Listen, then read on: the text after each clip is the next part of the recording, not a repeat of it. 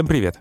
Это подкаст «Давай голосом», в котором мы слушаем лучшие журналистские расследования и репортажи о России и беседуем с их авторами. Мы делаем этот подкаст вместе с премией «Редколлегия». Материалы, отобранные экспертами премии, авторы текстов, вошли в список претендентов на присуждение. Меня зовут Семен Шишенин. Я заместитель главного редактора студии подкастов «Либо-либо». А меня зовут Владимир Шведов. Я главный редактор портала «Такие дела». И сегодня мы будем слушать и обсуждать текст, который вышел на портале «Холод» за авторством Марии Карпенко. Он называется «Дорога костей», и это история про то, как два подростка отправились на машине э, из Якутска в свое родное село, в более глубокой еще Якутии, и пропали. Глухой-глухой зимой. Неизвестно совершенно где. Ну, на самом деле, в самом тексте этих подростков и их истории далеко не так много.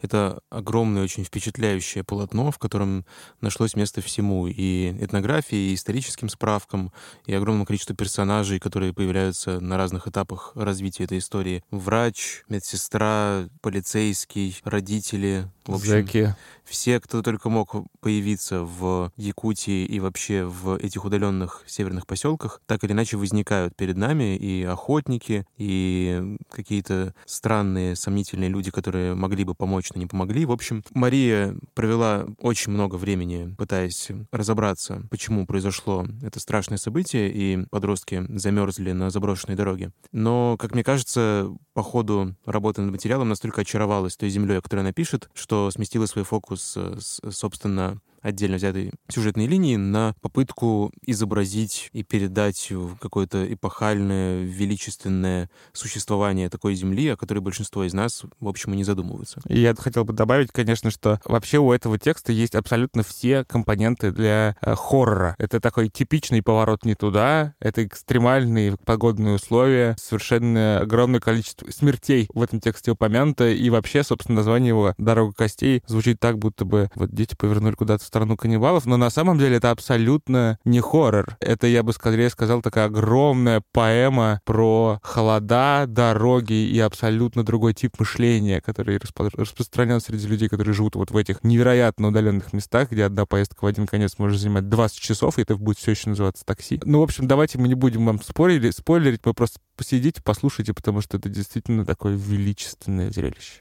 А прочитает этот впечатляющий материал для нас Виктор Нехезин.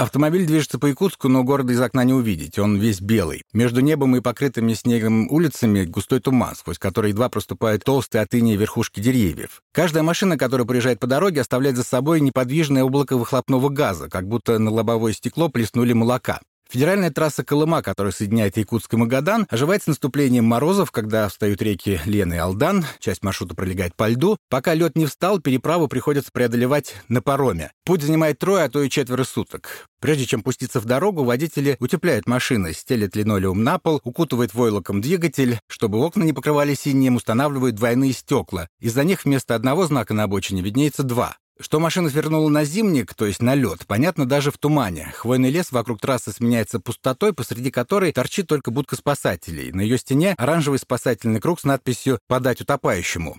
У кромки дороги, где накатанный зимник переходит в снежную целину, останавливается машина. Из нее выходит водитель с пакетом в руках, вытаскивает из пакета три оладушка и кладет на снег. Ехать по льду, когда видимость почти нулевая, опасно, и водители кормят духов, чтобы они помогли им добраться до пункта назначения. Спустя 10 часов пути в сторону Магадана на горизонте сквозь туман проступают сопки. Дорога идет в гору, воздух с каждым километром становится холоднее, еще несколько горных перевалов и покажется Аймиконская долина, одно из самых холодных мест на планете. Главная точка на этом участке трассы — заправочная станция и кафе около села Кюбиме, которое местные с юмором называют Куба. Снаружи на обшитой листовым железом стене фотообои под стать названию «Море, пальмы и перелетные птицы». Прогноз погоды не посмотреть, мобильной сети нет, да и телефон на морозе работает не дольше 30 секунд, но привинченный тут же термометр показывает минус 50. Не заехать на Кубу по пути из Якутска в Магадан невозможно. На десятки километров вокруг больше негде не заправиться, не поесть. Здесь у села Кюбюме дорога раздваивается. Главная федеральная трасса уходит на север, к поселку золотодобытчиков Усть-Нера, самому многолюдному и развитому в Имиконской долине. Делает крюк и спускается южнее, к берегу Охотского моря, в Магадан. Этой дорогой едут все, и таксисты, и дальнобойщики. Теоретически можно съехать с главной трассы и повернуть на другую, не широкую и разбитую. Если основная дорога ведет машину в объезд, то это идет от Кюбюме в сторону Магаданской области по прямой. Это старая Колымская дорога, исторический тракт, построенный в 40-е годы заключенными местных лагерей. Из-за жестоких условий работы эту дорогу стали называть «дорогой на человеческих костях», и в современном государственном реестре ее официальное название именно такое — «дорога костей». В прошлом основной путь в Магадан проходил именно здесь, от Кюбюме через гряду поселков в центре Аймиконской долины к границе с Магаданской областью. Когда построили новую трассу, старая опустела. Каждую весну старую дорогу смывали потоки воды с сопок, и постепенно самый восточный участок стал почти непроходимым. Теперь нормальный участок дороги обрывается возле Тамтора, деревни на несколько сотен домов у подножья сопки. Это место известно как полюс холода. Именно здесь 90 лет назад зафиксировали температуру в минус 67,7 градуса, одну из самых низких в истории метеонаблюдений. На развилку села Кюбиме в конце ноября 2020 года приехала и белая легковая «Тойота». В машине были двое 18-летних парней, лучшие друзья Сергей Устинов и Владислав Истомин. Они перегоняли машину из Якутска в родной поселок Ола под Магаданом. Навигатор Google Maps построил им два маршрута от Кюбиме до Магадана, длинный по основной трассе и короткий через центр Амиконской долины. Парни выбрали короткий. Их белая «Тойота» свернула на старую Колымскую дорогу и скрылась в плотном белом облаке выхлопного газа.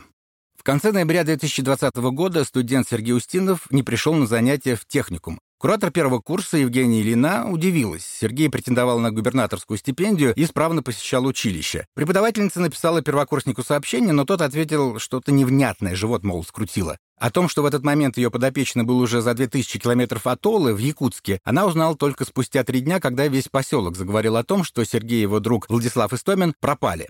Влад и Сергей учились в одном классе, но Истомин, получив неполное среднее образование, ушел в техникум учиться на механика, а Устинов остался в школе еще на два года. Он собирался поступить в университет и стать инженером геологоразведки, перспективная профессия для богатой золотом Магаданской области. Но нескольких баллов ЕГЭ не хватило, и в итоге тоже пришлось идти в техникум. Оказавшись в одном училище, бывшие одноклассники сблизились, хотя по характеру были совсем разные. 16-летний Максим, который учился вместе с Устиновым на первом курсе техникума, рассказывает. Сережа не любитель драйва. Взрослые студенты каждый вечер с девочками тусуются, а Сережа выйдет погулять со своей компанией и пойдет домой. А Влад как раз из тех, у кого машины, девочки, разборки с какими-то типами. Они как две разные половинки. Мать Устинова, работница пекарни Галины Исмагилова, тоже удивилась этой дружбе. Сын казался ей домашним мальчиком, встречал ее около работы по вечерам, чтобы проводить домой, не гулял допоздна. Образ жизни Влада был другим. Иногда Сергей, по словам Галины, занимал у нее несколько тысяч рублей, чтобы помочь другу, который проиграл деньги в игры. «У нас насчет Влада были перепалки», — вспоминает она, но сын мне сказал, «Мам, друзей не выбирают». В сентябре 2020 года Владислав Истомин купил во Владивостоке белую поддержанную Toyota Чайзер. Это была его первая машина. Прав Влад к тому моменту еще не получил, но водить, как говорит его одноклассник, умел, научил дед.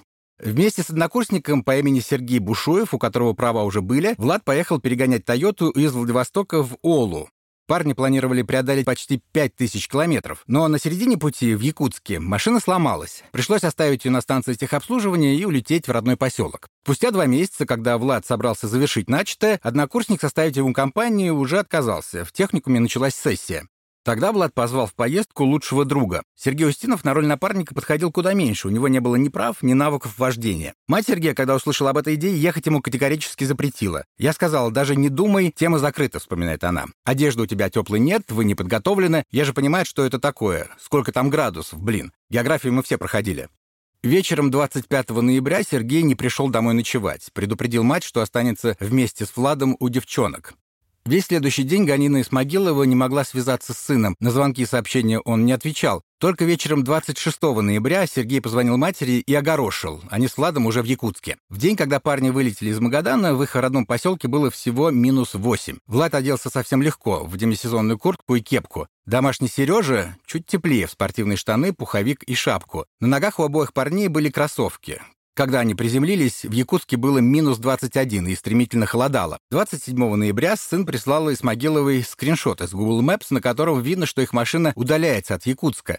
На следующий день в половину пятого вечера Галина созвонилась с сыном. Он сказал, «Мам, мы проехали...» А что проехали, кусками услышал, не могла понять, какой поселок. Говорит, «Ты меня не теряй, сейчас связи не будет». Галина Исмагилова терпеливо ждала, пока сын выйдет на связь. Вечером звоню, Тишина. Ночью звоню, тишина. Утром звоню, тишина. Думаю, да что ж так долго? На работе спрашиваю, мне говорят, да, на трассе 100 километров вообще связи нет. Ну, думаю, может, где-то остановились. Только вечером 30 ноября, придя домой с работы, она набрала номер 112. К тому моменту мальчики уже больше двух суток были вне зоны действия сети. Старшая сестра Сергея Устинова, Юлия Зубок, продавщица из чукотского города Билибина, утром 1 декабря собирала в школу сына, когда ей пришло сообщение от матери. Мама написала, Сережа пропал, не выходит на связь, я не знаю, где он, вспоминает Юлия. Я ответила, сегодня 1 декабря, а не 1 апреля. Что за шутки? Она мне пишет, да какие шутки? Юля уехала из поселка Ола на Чукотку за тысячу с лишним километров пять лет назад вслед за мужем. В детстве она часто слышала от матери, что им с Сережей сам Бог велел поменяться характерами. Я пробивная, жесткая, могу за себя постоять, а брат более пассивный, он 50 раз подумает, прежде чем делать. А я наоборот. Сережа с мамой всегда советовался, взвешивал, поэтому я и подумала, что это вообще прикол какой-то. Как он мог уйти, уехать, улететь тем более. Семья Устиновых переехала в поселок Кола, когда сыну было шесть. До этого они жили в крохотном селе Чайбуха. Оно тоже стоит на берегу Охотского моря, но на тысячу километров восточнее.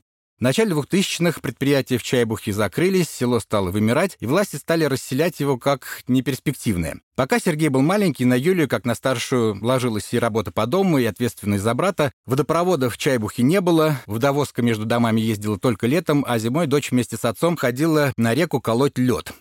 Лом, мешки, наломал, насобирал, на тележку положил, пришел домой, в бочку бросил, вспоминает Зубок. Печка топится, лед оттаял. Дома в ванной с нагретой талой водой купался только маленький Сережа. Остальные ходили мыться на электростанцию, где работал техником отец.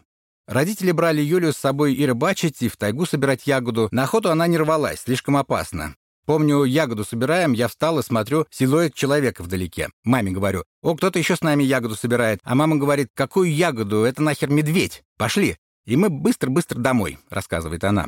В шеститысячном поселке Олы жизнь оказалась куда проще, чем в суровой Чайбухе, и сестра считает, что детство Сережи было домашним, городским. 1 декабря, отправив сына в школу, Юлия созвонилась с матерью. Та рассказала, что накануне к ней домой пришел следователь уголовного розыска Ольского отдела МВД и принял заявление о пропаже Сергея. Одновременно с ней заявление подал дед Влада Истомина. Он рассказал следователю, что вместе с внуком из дома пропали скопленные деньги. После этого, утверждает мать Устинова, у полицейских родилась версия. Подростки не выходят на связь, потому что куражат в каком-то поселке. То же самое следователь сказала и Зуба, когда она ему позвонила. Я спросила, что вообще делать, вспоминает она. А он мне, ну я откуда знаю, 18 лет, мало ли в таком возрасте. Могли загулять. И мать и сестра были уверены, что тут что-то не так. Сергей не из тех, кто стал бы веселиться, выключив телефон за тысячу километров от дома. Юлия запаниковала. Она решила, что брата нужно искать самой. Спрашиваю мужа. «Так, от нас нет самолетов до Якутска?» Говорит, нет. «А у нас от Белибина до Якутска тоже есть зимник», — рассказывает Зубок. Мужу говорю, «Можем на машине поехать?» Он мне, «Ты далеко уедешь, дорога не чищена». Я говорю, «Можем попросить знакомых, которые в поселках на полпути живут, они нам почистят». У меня была в голове тысяча идей. Я бы поехала, но муж сказал, что я больная на голову.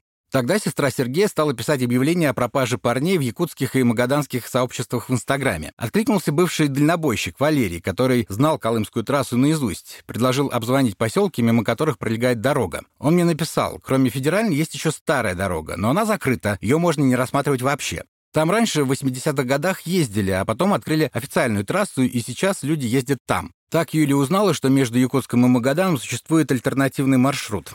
Я стала следователя долбить, что есть и старая дорога, надо ее проверить, вспоминает она, а он говорит, нет-нет, надо смотреть не туда. Уже на следующий день, после того, как Сергей и Влад перестали выходить на связь, в Якутии резко похолодало. С минус 29 температура упала до минус 39 и продолжала снижаться. В Тамторе о том, что где-то на дороге от Якутска до Магадана пропали двое молодых людей, знали. Ориентировки ходили по группам в WhatsApp, но внимания на эти новости жители села не обращали. Когда едут до Магадана, никто сюда не заезжает. На старой дороге мост полуразрушенный, только охотники и рыболовы по нему ездят. Где охотники остановились, там и дорога останавливается.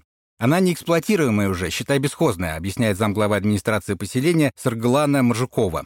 Поисковая операция шла на 400 километров отсюда, в поселке Устнера. Там полицейские узнали о пропаже Истомина Устинова 1 декабря, на следующий день после того, как мать Сергея подала заявление в полицию. К тому моменту, как ориентировку получил замначальника отдела полиции по Амиконскому району Александр Романов, подростки не выходили на связь уже около трех суток. Федеральная трасса в то время была почти пустой, говорит полицейский. Лед на реках еще не встал, для грузовиков проезд был закрыт, Немногочисленных водителей и сотрудников придорожных кафе сотрудники МВД попросили высматривать белый чайзер. Трасса Колма вся состоит из горных перевалов, склонов, прижимов, и парни запросто могли улететь в кювет, рассуждал Александр Романов. Но шансов, что проезжающие водители обнаружат пропавших, было немного. В конце ноября район завалило снегом, белую машину на обочине под сугробом вряд ли кто-то заметил бы. К тому же начиналась полярная ночь. В 11 утра светло, через 4 часа уже темнело. Мы опросили людей, больше сделать было нечего, объясняет Александр Романов. Температура минус 45, минус 50. Мы находимся на полюсе холода, и просто так впустую, без подтверждающей информации, направлять сотрудников по трассе — это рискованно нам самим, из-за холода. Всякое может случиться, технику можно потерять, людей, а штат маленький. Запросто колесо может спустить, и если запаски не хватит, Бензин может закончиться, а бензин у нас лимитированный. Без данных о том, где в последний раз видели подростков, поиск был безнадежен, признают полицейские. Только если бы мы, бросив всю работу в районе, утеплив все машины, проехали бы по трассе в обе стороны. В один конец 140 километров, в другой конец 300. Авиации у нас нет. Для поиска нужен был биллинг. Он мог показать, где в последний раз подключался к сети телефон кого-то из пропавших. Но биллинг магаданские коллеги не прислали. 3 декабря старшая сестра Сергея Юлия Зубок очнулась от наркоза в больнице после запланированной операции. Отказавшись от предложения врача провести пару дней в стационаре, она пошла домой. С момента исчезновения ее брата прошло уже пять дней, и ей казалось, что правоохранительным органам на поиски плевать. Она решила заняться обзвоном сама. Ей не давала покоя версия о том, что мальчики могли проехать не по главной трассе, а по старой. В голове после наркоза был туман, вспоминает Юлия. Не понимала, от чего мне отталкиваться, куда звонить. Там карта такая, 50 поселков, столько названий, все не на русском. Она позвала домой сестру мужа, посадила ее искать в интернете телефона, положила перед собой листок бумаги и стала чертить на нем возможный маршрут через неизвестную ей республику. Начать поиск Зубок решила с заправки у села Кюбеме. Все тот же дальнобойщик Валерий из Инстаграма объяснил, что это главный перевалочный пункт на трассе, который невозможно проехать. Позвонила парню, работнику заправки на Кубе, а он разговаривает как не русский, половину не понимала вообще. Все слова в одном числе, в одном роде, пытается что-то сказать, а ему «Вы вообще по-русски умеете разговаривать?» «Психую», — вспоминает Юлия. Он мне говорит, вам надо в Тамтор позвонить. Я говорю, что это вообще такое? Он говорит, поселок рядом. Таксисты, которые приезжали на заправку, видели их там. Утром 4 декабря у Тамторского участкового Дениса Слепцова зазвонил телефон. Его начальник из Имикона Александр Романов попросил проверить информацию о том, что через село могли проезжать пропавшие молодые люди из Магаданской области. Тамторский полицейский в первые минуты не придал этому большого значения, поскольку не верил в то, что эта версия может оказаться правдивой. Его скепсис разделял и сам Романов. Но что они там могли делать в Тамторе? Человек, который едет в Магадан, никак не может заехать в Тамтор. Это село не на основной федеральной трассе, а на проселочной дороге. Однако именно такое местоположение Устинова и Истомина следовало из данных биллинга, которые в Имиконский отдел МВД после обеда 3 декабря наконец передали из магаданской полиции. Телефон одного из парней в последний раз подключался именно к Тамторской вышке. Получив указание от начальства, Денис Слепцов написал в сельские группы WhatsApp, попросил таксистов и владельцев гостиниц, но ни от кого ничего не добился. Он рассудил, если парни заехали в Тамтор, то точно побывали на заправке. Она здесь одна, в соседнем селе Куйдусун. И почти сразу за ней нормальная дорога заканчивается, и начинается заброшенный, почти непроходимый, безлюдный участок старой Колымской трассы. Время в тот день шло быстро, вспоминает участковый, хотя ничем другим, кроме поиска парней, он не занимался. На заправку полицейский приехал уже после обеда, попросил записи с камер видеонаблюдения, но оператор отказала, велела писать официальный запрос на почту. Времени на то, чтобы оформлять бумаги, у Дениса Слепцова не было, пришлось ехать обратно в Тамтор. Просить начальство помочь обойти формальности, ждать, пока начальство договорится, снова ехать на заправку, смотреть видеозаписи. Участковый сел прямо там, в заправочном павильоне, смотрел на ускоренной перемотке, но процесс все равно занял несколько часов. Когда полицейский увидел на мониторе белый чайзер и двух молодых людей рядом с ним, был уже поздний вечер. На камере было видно, минут десять парни заправлялись, потом подъехали к пекарне неподалеку, но сразу вернулись. Скорее всего, она была закрыта. Постояли немного, отправились обратно, в сторону Тамтора. У меня на душе спокойно стало. Фух, думаю, уехали оттуда, вспоминает Денис Слепцов. Чтобы подстраховаться, он решил посмотреть, что происходит на записи дальше. Через 30 минут машина снова появилась под видеокамерами к Куйдусунской заправке, пронеслась мимо нее и въехала на непроходимый участок старой Колымской дороги. Отказываясь в это верить, Денис Слепцов промотал записи на несколько часов вперед. Может, все-таки повернули обратно. В нескольких километрах от заправки старую дорогу пересекает река Индигирка, и мост через нее почти обрушился. Участковый надеялся, что парни доехали до переправы, поняли, что дороги нет, и вернулись в Тамтор. Но белый чайзер на видео больше не появлялся. Было около восьми вечера, когда участковый принял решение ехать на поиски. Выкатил казенный внедорожник «Патриот», одолжил у главы поселка спутниковый телефон, мобильной связи на историческом тракте нет, и стал звонить односельчанам, которые знают старую дорогу. Сам он по ней ни разу в жизни не ездил. Пожарный Степан Сидоров в этот вечер вернулся с охоты и ремонтировал в гараже машину. Звонит Денис, говорит, поехали вместе на переправу, вспоминает он. Я спрашиваю, что случилось, а он потом объясню. О том, что они едут на поиски пропавших, Степан узнал только по пути. Не поверил. Говорю, как они могли сюда поехать? Дороги же нет. Одно направление. Мы хотели сперва просто дорогу посмотреть, рассказывает Вакимар Николаев, второй местный житель, которого участковый позвал на подмогу. Проверить, есть ли иномарочный след. Обычно за мостом через Индигирку дороги не видно, просто снежная целина, проехать по которой Чайзер не смог бы. Однако, проехав переправу, мужчины увидели, что дорога сильно накатана. В 60 километрах от Тамтора по старой трассе расположена канибаза. В конце ноября, начале декабря там как раз шел забой жеребят. Мясо развозили по соседним селам. Примерно в то же время вдоль старой дороги рабочие на нескольких машинах тянули оптоволокно. Да и охотники в конце осени, пока не ударили экстремальные морозы, ездили на вездеходах в тайгу. Поэтому автомобильных следов на обычно безлюдной дороге было много, и они уже были присыпаны свежевыпавшим снегом. Через каждые несколько километров Денис Слепцов останавливал УАЗик, и мужчины с фонариками выходили на дорогу разглядывать отпечатки шин. Следы были слишком протекторные от большой машины, а у них-то маленькая. Я думал, куда пропали? Может, я недостаточно записи с камер вперед промотал, рассказывает он. Конечно, сомневались, вспоминает Вакимар Николаев. Но у Дениса инстинкт сработал. Давай, говорит, поедем дальше. К тому моменту подростки не выходили на связь больше шести суток. В последний раз о том, что кто-то пытался преодолеть путь между Магаданом и Якутском по старой Колымской дороге, жители Тамтора слышали еще в нулевые. Машина с контрабандным золотом ехала, иномарка. Муж с женой. Тогда дорогу еще чистили, но они все равно не смогли проехать, сломались. Пешком дошли до села, жизнь себе спасли, но менты их арестовали, поймали с золотом, рассказывает местный житель Степан Сидоров. В конце 90-х Степан и сам возил грузовик по старой Колымской дороге, а сейчас работает в пожарной охране. Зарплата 35 тысяч рублей в месяц, а цены на продукты в Тамторе выше московских в 2-3 раза. Настолько сложно их доставлять в отрезанное от мира село. Выживает Степан, как и многие здесь, за счет охоты. Ходит на дикого оленя и лося и запасает мясо на зиму. У нас весной в поселке никого не найдешь из мужиков, все в лесу, говорит Сидоров. Не столько Новый год, сколько охоту весеннюю ждут. Именно охотиться и рыбачить жители Тамтора ездят по заброшенной части старой Колымской дороги. Проезжают на снегоходах несколько десятков километров в сторону Магадана и сворачивают в тайгу. «Этой дороги все боятся», — говорит Степан. «Если я по ней уехал, моя жена на чеку сидит, чтобы, если не вернулся, начать друзей подымать». Тесть Степана, тоже охотник, несколько лет назад уехал по старой дороге в тайгу. Ночью в палатке в канистру с бензином попала искра, и все сгорело. И снегоход, и одежда. Охотник пешком в одних кальсонах и тельняшке пошел через тайгу к дороге. Не дошел полкилометра. Когда его нашли, он был наполовину раздет. Перед смертью замерзающим становится жарко, и они снимают одежду. Почти каждому охотнику в Тамторе случалось пешком проходить по несколько десятков километров, чтобы вернуться из тайги домой. На морозе техника часто ломается, но УАЗик, если ехать, полуазика с собой везти надо из запчастей, объясняет Степан. Я, если в лес еду, обязательно беру валенки, ватные штаны, куртку запасную, котелок беру, топор, даже если ненадолго. В машине лежит, не мешает, всякое может быть. Дорога же не прощает. О том, как строилась старая Колымская дорога, в поселке помнят по рассказам старших родственников. Однажды в 1941 году жители Имконской долины увидели толпы чужаков, которые привезли на машинах из Мгадана. Это были заключенные, отданные в подчинение Дальстрою, государственному тресту, который осваивал Колыму. Отец мой работал в то время продавцом, вспоминает жительница Тамтора Мария Тихомирова. В один день в магазине зашла толпа женщин, которых везли на машине. Одна из них взяла в руки моего брата Юру и долго плакала, прижимая его к себе. Видать, у нее был где-то ребеночек. Но после их ухода отец обнаружил, что пропали два рулона ткани. Сообщил об этом в милицию. Оказалось, эти женщины незаметно вытащили рулоны железным багром с крюком на конце. Часть ткани они успели пустить на портянки, а часть вернули в магазин. Жители Тамтора наблюдали, как заключенные, плохо одетые, без рукавиц, с тряпками на ногах вместо обуви, вручную строили дорогу. Кострами прогревали землю, выкапывали грунт, раскладывали его в тачки, укладывали на полотно дороги, руки грели, повесив на веревке через плечо консервные банки с тлеющими в них углями. Кто-то пытался бежать, несмотря на холод и огромные безлюдные расстояния. Отец зимой оставлял возле дома мясо белок, сняв с них шкурки, и замерзшую простоквашу, вспоминает учительница из Тамтора Мария Боярова. Отец говорил, что беглецы, голодные, будут рады любой еде.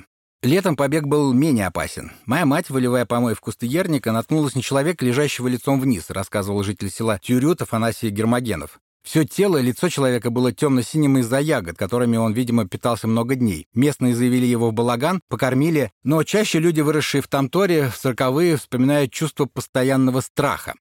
О побеге сообщали по всем селам. Мы тряслись от ужаса, рассказывает жительница Тамтора Екатерина Старкова, которая во время строительства дороги училась в начальной школе. Летом взрослые мужчины уходили на покос, дома оставались женщины и дети. Из ружья никто стрелять не умел, поэтому двух крупных девушек переодевали в мужскую одежду, и они ходили по улице, изображая мужчин, на случай, если в село придут беглые зэки.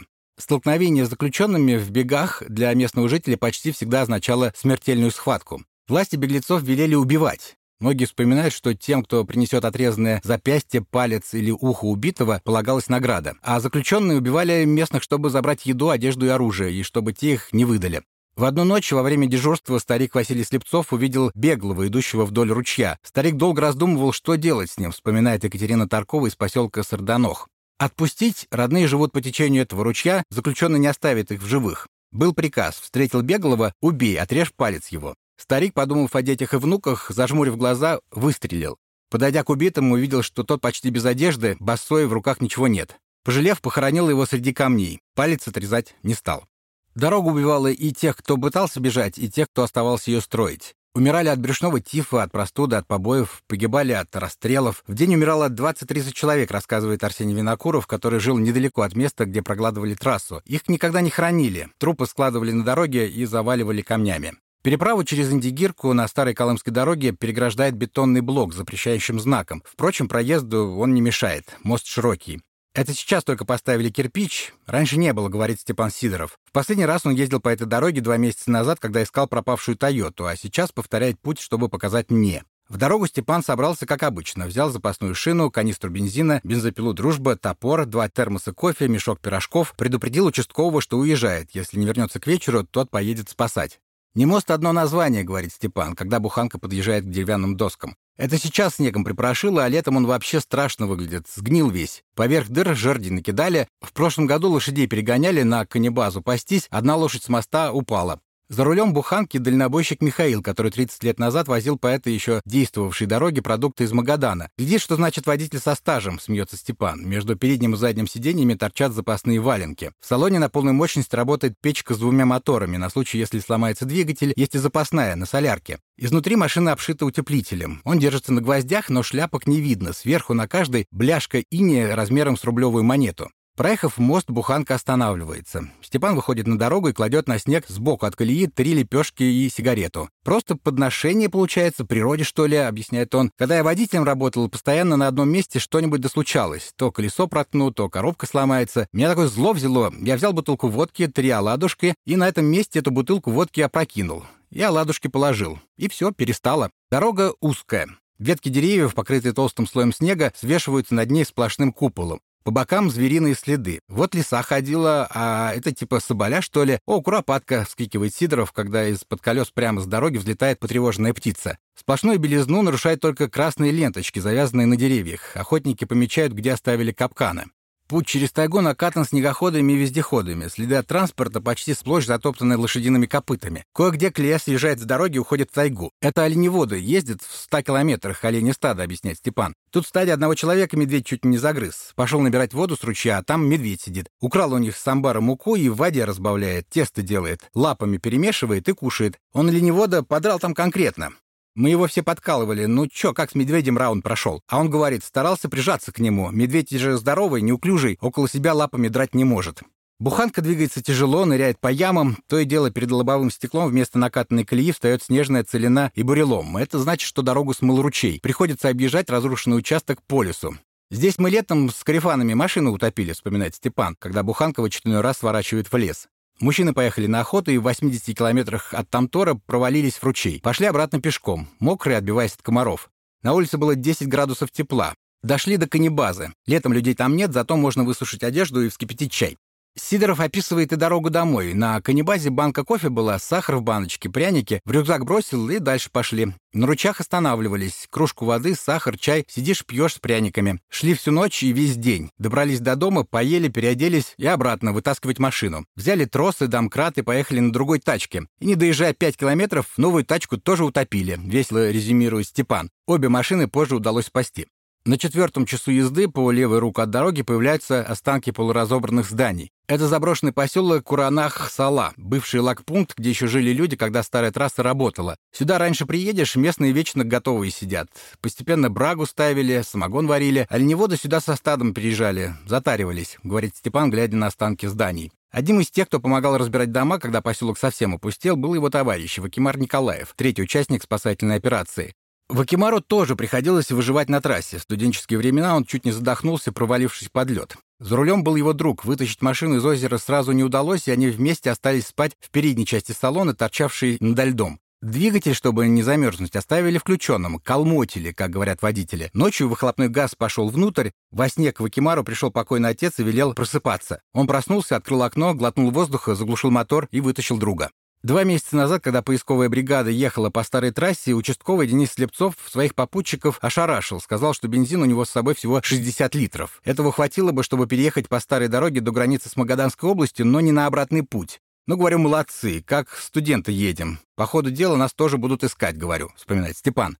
Он заставил участкового звонить начальству, чтобы те выслали вслед за ними машину с запасом топлива. Хотя стояла глубокая ночь, начальство велело участковому и его помощникам ехать дальше, пока не найдут пропавших. Я думал так, или замерзли, или если коломотят, то живые, вспоминал Степан. Белую «Тойоту» фары полицейского УАЗа высветили на пятом часу езды. Двигатель не работал, выхлопная труба не дымила, окна были сплошь затянуты инеем. За машиной на снегу валялась шапка. «Очень плохо на душе стало», — вспоминал участковый. Он взял фонарик, подошел к «Тойоте» и дернул заднюю дверь. Она открылась. От толчка на пассажирское сиденье упало тело. Упавший повернулся на свет фонарика и выдавил «Помогите!». «Ой, живой!» — вскрикнул участковый. Слепцов заглянул в салон. На полу между передним и задним сиденьями лежал лицом вверх второй подросток. «Я его трогаю, пульса нет», — рассказывает полицейский. «Не совсем твердый, но уже понятно, что замерзший». На полу лежал Сергей Устинов. На помощь звал хозяин машины, Влад Истомин.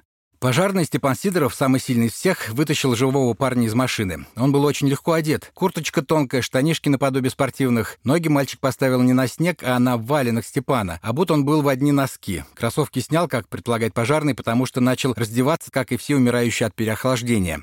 Говорю, пошли в машину, а он, не могу идти. Я его быстренько на руки взял, он легкий, и понес, вспоминает Степан. В УАЗе на полную мощность включили печку. Влада усадили на заднее сиденье рядом с Вакимаром Николаевым. Тот укутал его в свою куртку, он натянул на ноги свои сапоги, держа кружку его рта, напоил кофе из термоса, перемешанным со снегом, чтобы было не горячо. Он все время спрашивал, мне не отрежут руки и ноги, рассказывает Степан. Я говорю, руками шевели. Он шевелит. Чувствуешь? Чувствую. Значит, нормально, не должна отрезать. В пожарной охране Сидорова все время заставляли сдавать нормативы, то подтягиваться на счет, то рассказывать правила действий в чрезвычайных ситуациях. В одной из брошюр, которую он через силу изучал, было написано, как спасать обмороженных. Вакимар хотел ему руки растереть, а я говорю, вообще не трогай. И на переднее сиденье его хотели посадить, а я говорю, нельзя, чтобы сразу сильный жар. Подросток рассказал спасателям, что маршрут по старой трассе им предложил навигатор в Google Maps. Вас не смутило, говорю, что за переправой знаков нет? Смутило, говорит, но мы видели, что дорога накатанная, на скоростях ехали, пересказывает разговор Степан. Через некоторое время, как рассказывал Влад, их «Тойота» наехала на корягу. У машины сломался радиатор, тосол вытек, и двигатель перестал работать. Три дня в машине работал аккумулятор, но он давал только свет. Потом сел и он. Сперва мальчики жгли костер. Сухостой в таге в том месте, где они застряли, нет, топора, чтобы нарубить дров, с собой тоже не взяли, поэтому жгли ветки и запасную покрышку. Но спустя несколько дней обессилели так, что поддерживать огонь уже не могли. Парни думали о том, чтобы пойти на помощь пешком, но было слишком холодно. Знали, что не дойдут, говорит Степан. Участковые его спутники боялись, что если Влад по пути уснет, то умрет. Между собой они переговаривались по-якутски. «Вакимару, говорю, отвлекай его сиди, бред всякий спрашивай, чтобы не уснул», рассказывает Сидоров. Вакимар стал расспрашивать, почему парень выбрал Чайзер. «Понравилось, — говорит, — турбовая, молодежная, с турбиной. У нее рев такой, бампер рестайлинговый, на спортивную машину похожий». У Вакимара спустя пару часов в дороге вопросы закончились. И он спрашивает, а чего ты Ипсум-то не купил? А я говорю, какой Ипсум? Это же для деревни машина. Ты бы еще спросил, чего он Запорожец не купил. А Сергей, который остался лежать в машине посреди заброшенной дороги, старались не заговаривать. Влад сказал лишь, что это его лучший друг. Спустя несколько часов Влад отогрелся настолько, что стал жаловаться, что отсидел жопу. Попросил сигарету и даже выкурил несколько из рук Вакимара. Кто именно его спас, подросток так и не понял. Он думал, что едет в машине с сотрудниками МЧС и спрашивал, почему спасатели искали их Сережей так долго. Он не знал, что несколькими часами ранее, отсмотрев видеозаписи с заправки в Куйдусуне, участковый Денис Лепцов советовался с начальством ехать на старую дорогу сразу же по темноте или дождаться рассвета. В итоге у полицейского, по его выражению, сработал инстинкт. Позже выяснится, что именно это решение спасло Владу Истомину жизнь. До утра бы он, скорее всего, не дожил. На краю села Тамтор, прямо у старой Колымской дороги, стоит дом Ивана Заболоцкого. Два года назад он построил здесь же гостиницу и стал принимать туристов. Когда начал зарабатывать, осуществил давнюю задумку. Поставил во дворе теплый бассейн для детей. Сам нарисовал проект, заказал из Новосибирска стройматериалы, собрал чугунный котел, Летом у нас в реках не купаются дети. Ну, неделю купаются, и все, вода очень холодная. Поэтому плавать не умеют, говорит Заболоцкий. А у нас же дорога не идеальная летом. Дождь начался, и из гор вода на дорогу пошла. Опасно, можно утонуть. Поэтому вот бассейн построил, чтобы дети учились плавать. Хотя бы вылезти на берег, чтобы смогли. У самого Ивана четверо детей, трое сыновей и дочь. Я их весной постоянно на речку вожу, лодку берем. Уже учу их, как грести, если вода пойдет. Потом уже учим палатки, костер. Интересно же детям. «Давай, папа, я сам. Ножом пользоваться учим. Обязательно нож постоянно с собой. Старший сын Ивана, ему 11, давно ходит с отцом в тайгу. Скоро на первую в жизни охоту Иван возьмет и среднего, шестилетнего. А в городе вообще не понимают же, даже в школе не изучают жизнеобеспечение в таких ситуациях», — ворчит он. Рядом с маленьким Тамтором возвышается сопка. Ровно засыпанная снегом, она сливалась бы с белым туманным небом, если бы не темная полоска хвойного леса по склону. «Скоро золотильщики приедут, все сгребут, вот этой сопки не будет», — кивает головой на гору местный житель Михаил, пожилой мужчина с темным морщинистым лицом. «Все раздербанят, ни рыбы, ничего не будет. Все выкупают». Емиконские горы — один из главных районов золотодобычи в Якутии, но в Тамторе золото пока не добывают, поэтому село и отрезано от мира. Ездить сюда некому, кроме дальнобойщиков с товарами для местных магазинов и путешественников. Их здесь немало, едут побывать на экстремальном морозе. Михаил давно на пенсии зарабатывает тем, что возит по окрестностям туристов. По-русски он говорит с трудом. Его отец был оленеводом, и в молодости, прежде чем начать таксовать, Михаил по несколько месяцев проводил в тайге, в стаде. Охотился, передвигаясь на запряженных оленями нартах. К туристам он интереса не испытывает никакого, кроме коммерческого. Коронавирус остановил, а так бы был тут толпой. Китайцы, японцы, то все, итальянцы, поляки. Я всех люблю, потому что у меня прибыль. Туда-обратно 4000, все.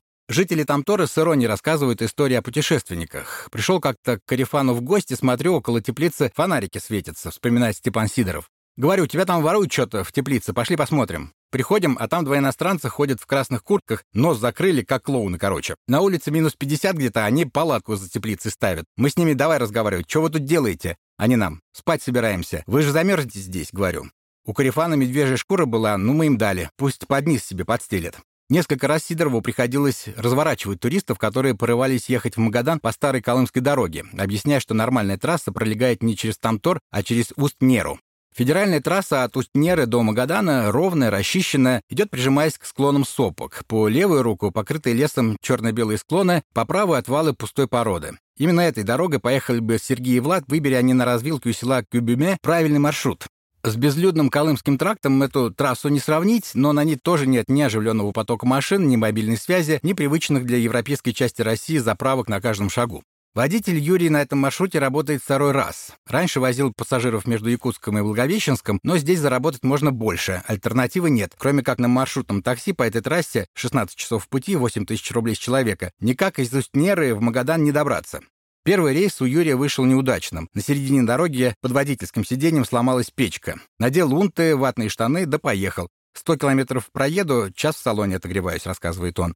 Сломанная печка не самое страшное, что вместе с этой машиной Юрий пережил на трассе. Она у меня пять дней под водой плавала, весело вспоминает он. Несколько лет назад, в начале зимы, он вез пассажиров и груз из Благовещенска в Якутск. Лед на олене был еще не крепким, выезжать на него было нельзя, но пассажиры уговорили довести их до стоянки снегохода, который должен был доставить их к ледоколу. Только проснулся, проехал метров десять и все. Машина на бок и под лед, рассказывает водитель. Он вылез вместе с пассажирами, но затем кинулся за сумкой с документами. И в эту полывню хрясь, барахтаюсь, вылезти не могу, а в багажнике остался баул скотчем перемотанный, там вещи в пакетах, воздух там получается. Раз, и всплывает баул возле меня. Я на него, на льдину, и вылез. Забрал фонарик у кого-то из пассажиров. Они, вспоминает Юрий, спасать его не стали, а уехали на снегоходе. И остался один посреди реки. На улице было минус 35. Стою, как будто меня кипятком окатили. Юрий начал сдирать с себя заледневшие джинсы и ботинки. Он знал, что среди товара, который он вез, был портативный термогараж, мешок, которым в Якутии зимой накрывают машины. У меня при себе был ножик, вскрываю мешок, достаю этот гараж, себя под него закутываю, разделся полностью, выжил кальсоны и сижу под гаражом посреди реки. Часа через три он начал засыпать. Думаю, блин, надо что-то делать, сейчас вырублюсь и примерзну. Попробовал, накинув гараж, идти. Ногами в снег залез, думаю, блин, не пойдет. Юрий решил выглянуть из-под мешка в последний раз и, если на берегу никого не окажется, порезать гараж на куски, обмотаться ими и пойти по реке. Останавливало одно. Гараж стоил 20 тысяч, а его так и угнетали мысли о том, насколько денег он попал, утопив товар. До последнего ждал. Выглядываю, смотрю, на берегу менты. Фонариком помигал, и они меня забрали. Пока искали ребят, самым страшным было ощущение бессилия, вспоминает мать Сергея Галина Исмагилова. Я плакала, следователю говорила, ну вы как человек мне просто подскажите, ну что мне делать, если вы не можете мне помочь, потому что у вас система такая, вы мне подскажите просто чисто по-человечески, что мне можно сделать? А он, я не знаю, чем вам помочь. Ну вот и все, вот тебе и по-человечески поговорили. Естественно, был бы у меня транспорт, я бы сама, блин, прости господи, села и поехала. Но если даже транспорта нет, на каком такси ты поедешь? Никакой таксист туда не повезет. О том, что Сергей погиб, матери сообщили на следующее утро после обнаружения машины. Не хотели, чтобы она была одна в этот момент, вдруг пришлось бы вызывать скорую. Услышав от полицейских по телефону новости уже утром 5 декабря, Галина Исмагилова действительно там в пекарне и легла прям. А оправившись, начала думать, если бы это были дети чиновника, их бы за пять минут нашли. А что, не так, что ли? И начальство бы подключилось, и вертолеты бы искали, и все на свете. В Магаданском управлении МЧС сообщили, что к поискам их никто не привлекал. В управлении МЧС по Якутии заявили, что ольские полицейские поставили их в известность о пропаже мальчиков только 4 декабря. Отвечать на вопрос о том, почему передача информации в МЧС заняла столько времени, в Ольском отделении МВД отказались, как и пояснить, почему не сумели быстрее получить данные биллинга. Все было предпринято в рамках законодательства, больше нам добавить нечего, сообщили в пресс-службе. Как минимум два человека в окрестностях Тамтора видели в конце ноября неместных парней на белой иномарке. Продавщица магазина «Сулус» на центральной улице села 28 ноября продала худому, не по погоде одетому молодому человеку, пачку пряников и коробку сока. «У нас народу много заходит, я как-то не обратила внимания», объясняет она, почему не вспомнила о чужаке, когда увидела гулявшие в WhatsApp ориентировки. Спустя полчаса оператор заправки в соседнем селе Куйдусун взяла у незнакомого парня, обутого в кроссовке, деньги за бензин. Туристов к нам приезжает много, полюс холода, каждый раз заправляются новые лица, из-за этого она, может быть, и не обратила внимания. И в WhatsApp не все сидят, говорит ее напарница. Если бы Влад и Сергей выезжали из Тамтора на пару дней позже, у них было бы больше шансов спастись, рассуждает Вакимар Николаев. На дороге они могли бы встретить коневодов, которые везли в село Жаебятину. А несколькими днями раньше, пока не ударили экстремальные морозы, могли бы наткнуться на охотников. Шел второй час ночи, и врач Тамторской амбулатории Уруидана Протопопова уже почти заснула, когда на мобильный ей позвонил участковый. Он сообщил, парней, ориентировки на которых всю неделю ходили в WhatsApp, нашли на старой дороге. Один погиб, второй обморожен, его везут к ней. Доктор оделась, пришла посреди ночи на работу и стала будить звонками подчиненных. Собрала бригаду из четырех человек, по одному на каждую обмороженную руку и ногу, чтобы сразу с четырех сторон. Надо быстро действовать, чтобы хоть что-то спасти. В каком состоянии привезут пациента, медики не знали. В ожидании они листали WhatsApp и искали ориентировки, чтобы понять, когда пропали мальчики. Выяснилось, что почти семь суток назад. Я думала, страшного человека привезут. Думала, что вообще кранты, говорит Протопопова. В пятом часу утра закутанного в чужую куртку мальчика в амбулаторию внес на руках Степан Сидоров. Влад был в сознании и разговаривал. Врач потрогал его. На ощупь холод такой собачий вообще. Чувствуется, что холод, мертвый холод, вспоминает она. Протопопова обрадовалась, что парень снял кроссовки. Когда обморожение, конечность раздувается. Наверное, инстинкт самосохранения сработал. Протопопова понимала, что сможет оказать своему пациенту только первую помощь. Ни сильных препаратов, ни узких специалистов в Тамторе нет. Между сотрудниками она распределила роли. Пока санитарка укутывала мальчика одеялом и поила горячим, вторая ее коллега мерила ему давление, а третья обкалывала ноги руки новокаином. Главным средством помощи стал компресс. Обмакивали материал в полуспиртовой раствор и делали как будто перчатку боксерскую, чтобы тепло было конечностям. Много-много слоев сделали, чтобы все было мокрое. Оставив Влада в амбулатории, Степан Сидоров пошел домой через пустое ночное село. Навстречу ему попался второй тамторский участковый. Он спрашивает, не знаешь, зачем мне врачи велели 10 бутылок водки принести, вспоминает Степан. Я говорю, обтирание, наверное, будут делать. В больнице нет такого количества спирту, наверное. Из-за этого сказали водку. И участковый, видимо, ходил ночью, просил для него специальный магазин открыть. О том, что произошло с его лучшим другом, Протопопова старалась Влада не спрашивать. У него шоковое состояние было. Увидел друга мертвого, объясняет она. Сильный шок. Наверное, лежал и думал, что он тоже умрет, как друг-то. Думал, наверное, попрощался со всеми, лежал, и вдруг свет фары и люди подошли. Хорошо, что он голос подал, что он живой, а могли бы открыть и закрыть, если бы он не смог говорить. Хорошо, что он выше лежал, тот на полу машины, а этот на сиденье. Это, наверное, и спасло. По-хорошему, Влада нужно было отправить в больницу районного центра бортом авиации, но в сильный мороз самолет может и не прилететь, так что Протопопову даже не стал рисковать. Сразу посадил его на машину скорой, путь до Устнеры занял 7 часов. Отправиться в дорогу Влад не хотел, вспоминает врач. А обязательно, говорит, мне туда ехать. Спрашивал, вы со мной поедете? Вы же меня одного не отправите? Боялся неизвестности. Все это время тело Сергея Устинова лежало на дне заглохшей «Тойоты» посреди старой Колымской дороги. Полицейские забрали его оттуда только спустя два дня.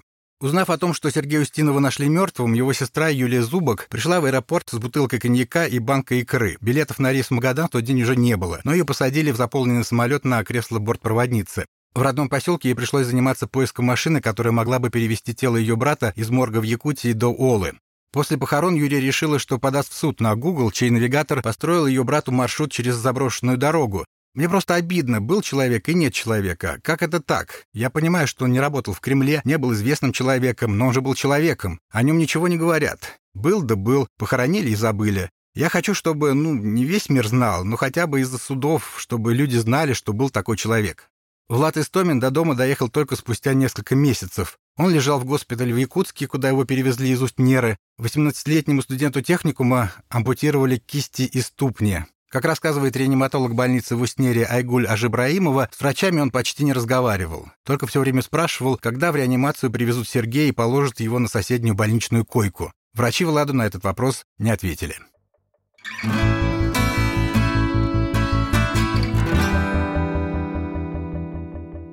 Мы послушали материал «Дорога костей» авторства Марии Карпенко, который вышел в издании «Холод». Семен, первый вопрос у меня на самом деле не к автору, а к тебе. Скажи, проникся ли ты этой удивительной природой, этой странной землей так же, как автор? Понравилось ли тебе персонально что-то из того, о чем пишет Мария? У меня двойственные впечатления. Во-первых, я действительно ожидал от этого текста совершенно другого какого-то вайба такого. Я думал, что это действительно будет такой холодовская история. Ну, то есть нельзя сказать, что это история с хорошим Но в ней очень много хороших людей. Это такой текст, в котором очень много места. Не только потому, что он очень очень длинный, а потому что вот в нем, если в нем есть историческая справка, то это историческая справка, которая уходит на 70 лет назад. И она, в общем, даже нужна. Нужно действительно понимать, что, типа, вот эти места зловещие не просто так. Э, и эти дорога называется «Дорога костей» не потому, что автор так придумал, а у нее даже в этом весьма суровом месте, вот если люди в Якутии называют какую-то дорогу «Дорога костей», то это действительно плохая дорога. И благодаря тому, что ты получаешь довольно подробное представление о психологии людей, которые живут настолько далеко от больших городов, вот тогда ты понимаешь всю драматургию этого текста. И мне понравилось, что я все в нем вроде бы успел понять и прочувствовать. Не знаю, правда, какого было самой Марии, когда она писала этот текст. Мне очень интересно вообще, как он писался, потому что полное впечатление, что это просто какая-то колоссальная экспедиция должна была быть. Ну, со своей стороны хочу сказать, что мне кажется, правда, можно было бы выйти с какими-то несколькими форматами из такой большой поездки, потому что видно, что очень многие детали Марию заинтересовали настолько, что она хочет рассказать обо всем. И правда, здесь, наверное, интересно было бы узнать, вдруг вдруг она готовит что-то еще и планирует какие-то новые э, дополнительные форматы из той поездки. Давай позвоним Марии и поговорим с ней об этом. Мария, здравствуйте. Здравствуйте, Мария. Здравствуйте. Мы послушали ваш текст «Дорога костей», который стал лауреатом премии «Редколлегия». И первый, наверное, главный вопрос, который хочется вам задать. Почитал ваш тред в Твиттере, где вы пишете о том, как все происходило, и мне показалось, что вы очень сильно были сосредоточены на обстоятельствах, которые происходили вокруг, на людях, на природе. А из героев, все-таки из непосредственных участников этой истории, кто вас больше всего впечатлил? А, вы правильно сказали, что, пожалуй, главным героем в тексте была природа и поселок, рядом с которым все произошло. Главные герои истории, Влад и Сергей, с единственным выжившим из них мне пообщаться не удалось. Я сказала бы, что самое большое впечатление на меня произвел собирательный образ жителей Тамтора, жителей полюса холода, потому что их образ жизни и их взгляд на мир совершенно не похожи на то, с чем мне приходится сталкиваться в моей каждодневной жизни. Например, крайне немногие из моих друзей, которые работают в медиа, в основном а, готовы, например, общаться с природой. Ну, я зову друзей в лес, они говорят, что там делать в лесу. Среди жителей Тамтора, с которыми я общалась, все с таким пиететом и с такой бережной интонацией в голосе говорили о тайге, которая их окружает, Вот, например, охотник, с которым я общалась, он не попал в текст, но я надеюсь, попадет в подкаст, который мы будем делать. Охотник на волков, который работает э, в оленьем стаде, ну, собственно, защищает э, стадо от волков, э, мне рассказывал, как его бесят те люди, которые идут на охоту, а потом фотографируются с добычей, там, не знаю, поставив условно ногу на убитого животного. И вот он возмущался, как можно так делать, как можно без уважения относиться к животным, которых ты убиваешь. Собственно, с сестрой одного из мальчиков, который главный герой текста, я встречалась вообще в чукотском поселке Белибино.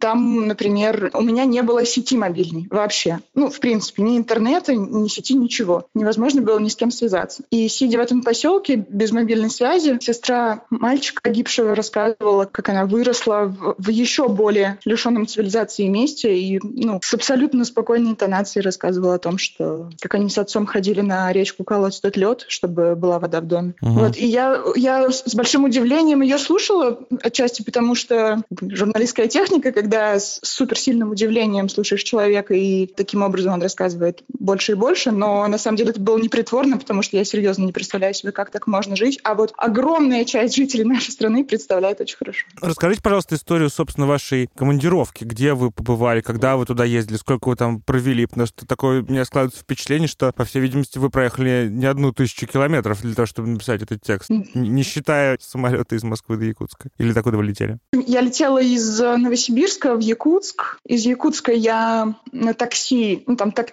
словом такси там называются все машины частные, которые перемещаются между населенными пунктами в регионе. Это там условно не, не Яндекс Такси, это такси, которое ездит 20 часов э, и везет тебя. Вот на этом такси 20-часовом я доехала от Якутска до поселка Тамтор. Потом от Тамтора я проехала еще там сколько-то десятков часов э, до поселка Уснера. Из Уснеры я 16 часов ехала в Магадан на таком же, на такой же легковушке с с дальнобойщиком за рулем. И потом из Магадана я добралась до поселка Билибина на Чукотке на маленьком самолете. Ан прилетела обратно и, и из Магадана уехала к себе домой. И на самом деле мне до конца было не очень понятно, зачем я проделываю этот путь, потому что я еще и в поселке Тамтор, когда была, я съездила к месту, где, собственно, замерзли мальчики. Это была очень тяжелая десятичасовая дорога туда-обратно. Я, я плохо себе отдавала отчет, зачем я это все делаю, потому что никаких действующих лиц непосредственных на протяжении этой поездки я не встречала. И меня все спрашивали, люди, ну,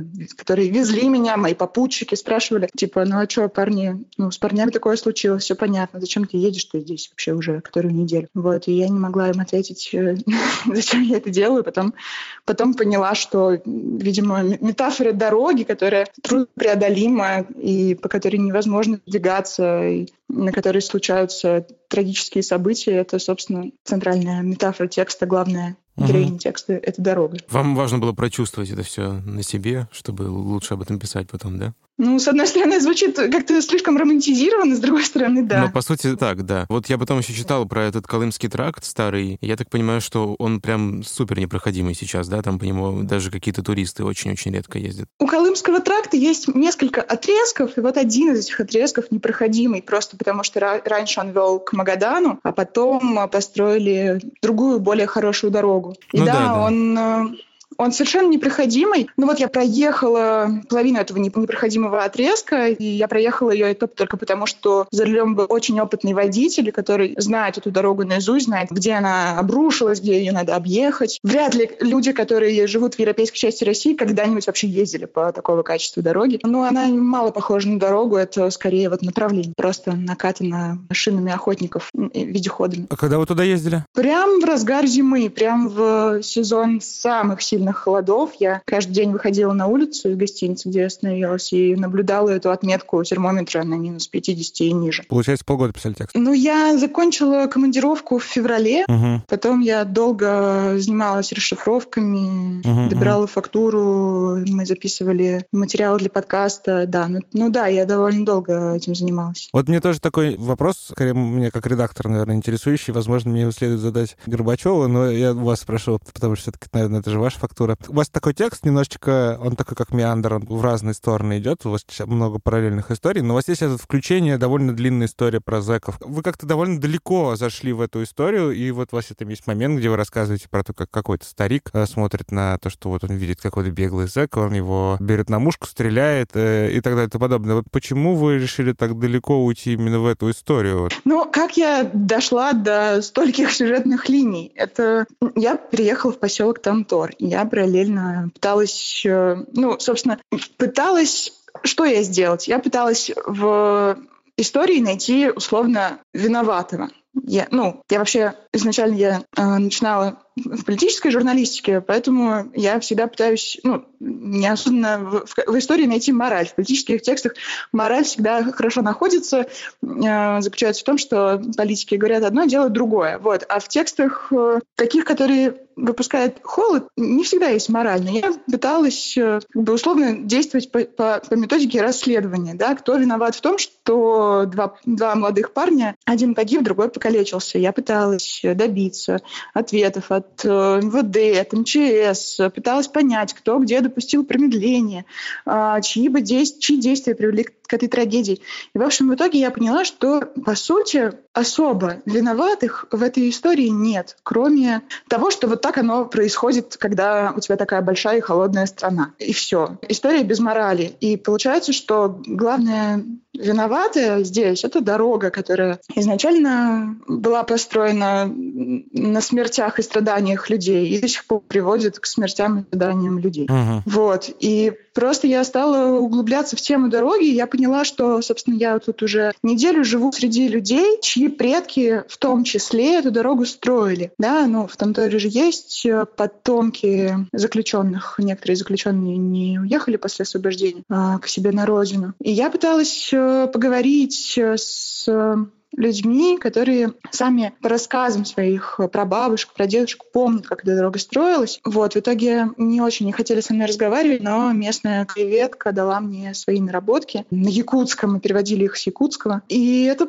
ну, собственно, как, как ты действуешь, когда описываешь какой-то объект? Ты его описываешь со всех сторон. И вот история строительства этой дороги, какие она страдания принесла коренным жителям Тамтора и зэкам, которые приехали туда строить, строить ее. Это одна из сторон описания. Да, это вообще удивительная часть текста, как бы на что сразу обращаешь внимание. Первое — это колоссальное расстроение между основными точками, э, в которых разворачивается действие. А второе — абсолютное отсутствие нормальных прямых маршрутов от одного места до другого. Ну, то есть для того, чтобы перегнать машину э, в свой поселок из Владивостока, нужно сначала заехать в Якутск, то есть поехать просто практически в противоположную сторону. И мне это э, как бы поразило, учитывая, что там действительно расстояние какие-то все тысячи километров, полторы тысячи тысячи километров. И, э, вот, да, вот, да. и они становятся еще и длиннее, потому что как бы типа, федеральная трасса так проложена, что в результате короткого пути нет, короткий путь самый смертельный. это очень странно.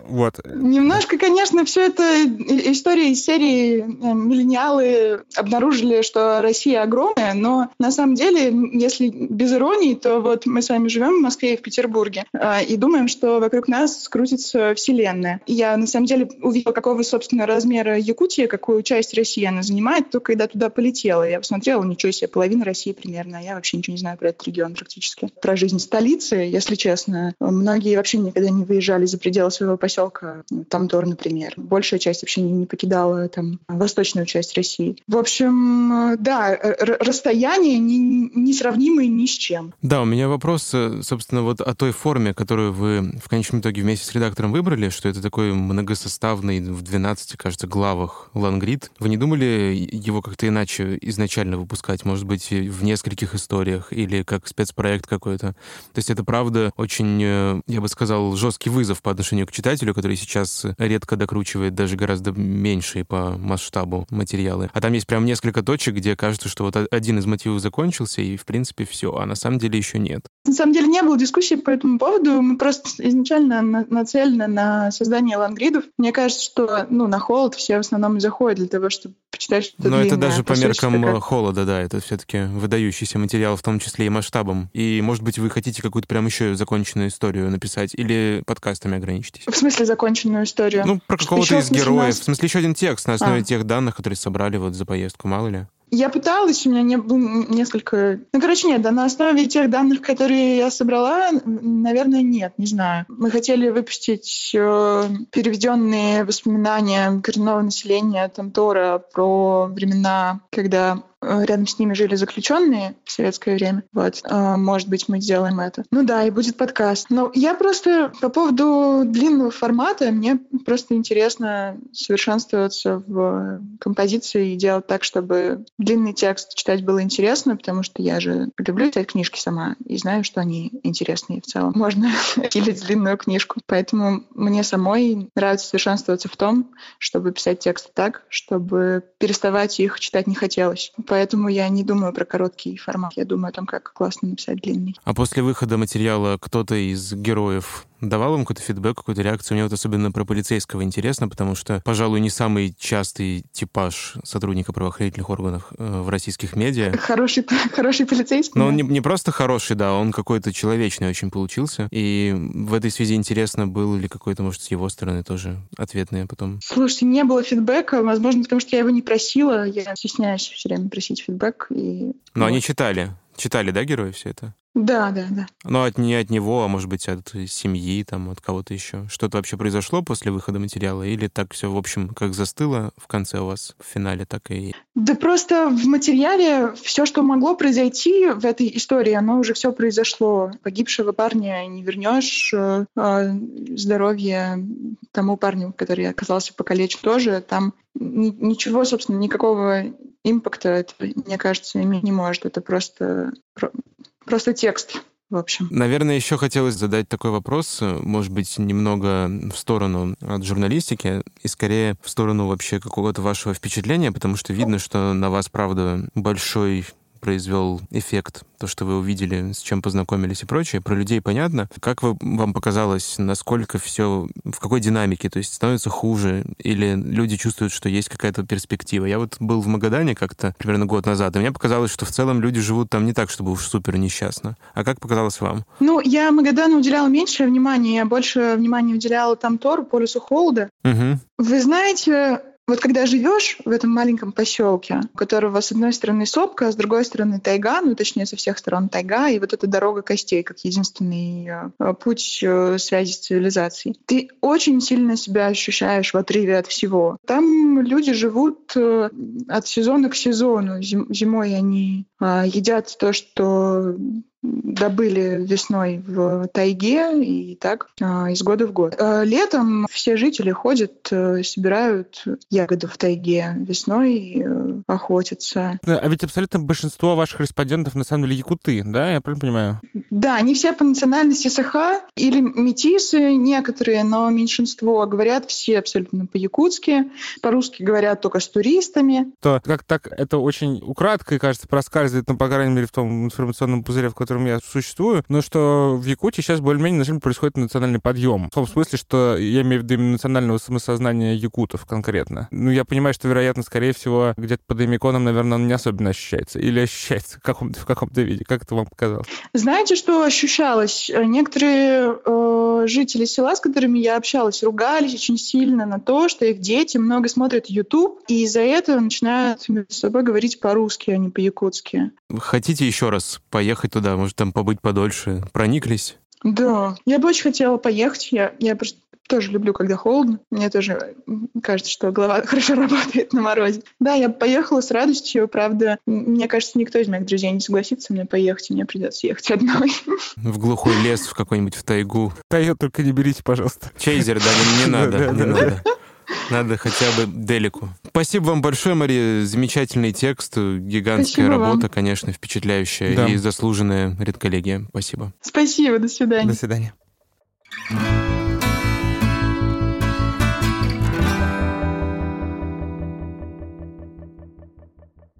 Знаешь, Семен, после разговора с э, Марией я укрепился во мнении, что ее настолько увлекла эта экзотичность тех обстоятельств, в которых происходила эта история, что немного замылился сам рассказ об этих ребятах, их близких, и, может быть, в каких-то новых форматах и новых историях о тех людях, с которыми она столкнулась, она сможет сосредоточиться уже на частностях и не пытаться объять необъятное. Мне кажется, что при всей любви тому азарту, который охватил ее, мне хочется какой-то еще еще, может быть, более камерные, частные, личные истории, и я надеюсь, что они еще возникнут. О каком-нибудь из охотников, например, или про отдельного персонажа, который нам встречала. Вот мне, например, по-прежнему очень интересен этот полицейский. Мне кажется, очень объемный и не самый привычный образ получился. У меня, я бы скорее сказал, у меня обратное впечатление. Мне все время не хватает хороших текстов про Якутию. Мне очень интересно, что там происходит. Мне интересно, что происходит в якутских больших городах. Мне интересно, вот я не, не зря расспрашивал Марию про то, ощущается ли в Якутии, собственно, этот национальный подъем, который мы видим только по, скажем, историям про нападение на, на мигрантов э, и одновременно по совершенно триумфальному шествию якутского кинематографа по миру и так далее и тому подобное. В Якутии происходит много чего интересного. Это очень мало описанный регион. И вот то, что она упомянула, воспоминания Саха о бузниках ГУЛАГа, это невероятно интересный источник, может быть. Это не совершенно интереснейшая оптика на это. И надо сказать, что вот эти люди, которые там живут, это последние люди, которых спрашивают о ГУЛАГе, как правило. Мне не хватает, на самом деле, Якутии в самом разном смысле. Не только там социалка, не только политика, а вообще как бы этого пространства, представленности этого пространства она очень мало нормально воспета в советской литературе по-хорошему-то. Я приветствую, честно говоря, пространность этого текста и его этнографичность, и его историзм. Мне все в нем очень в этом смысле нравится, хотя с точки зрения, опять же, вот того, как строятся журналистские тексты, конечно, он очень медленный. Конечно, там, я бы сказал, сюжетная линия просматривается хуже, чем, этот, э, чем «Дорога из костей». Мне кажется, автор это понимает, осознает и делает такой выбор нарочно. Поэтому, судя по тому, как этот материал прозвучал, своего читателя он нашел. С вами был подкаст «Давай голосом». Мы делаем его вместе с премией «Редколлегия». Сегодня мы слушали лауреата премии «Редколлегия», текст «Дорога костей» автора Марии Карпенко. Слушайте нас на всех подкаст-площадках, ставьте 5 звезд, рассказывайте о нас своим друзьям. Так больше людей сможет узнать о нас и послушать лучшие расследования и репортажи о России. А с вами был Владимир Шведов и Семен Шишенин. Пока. Пока-пока.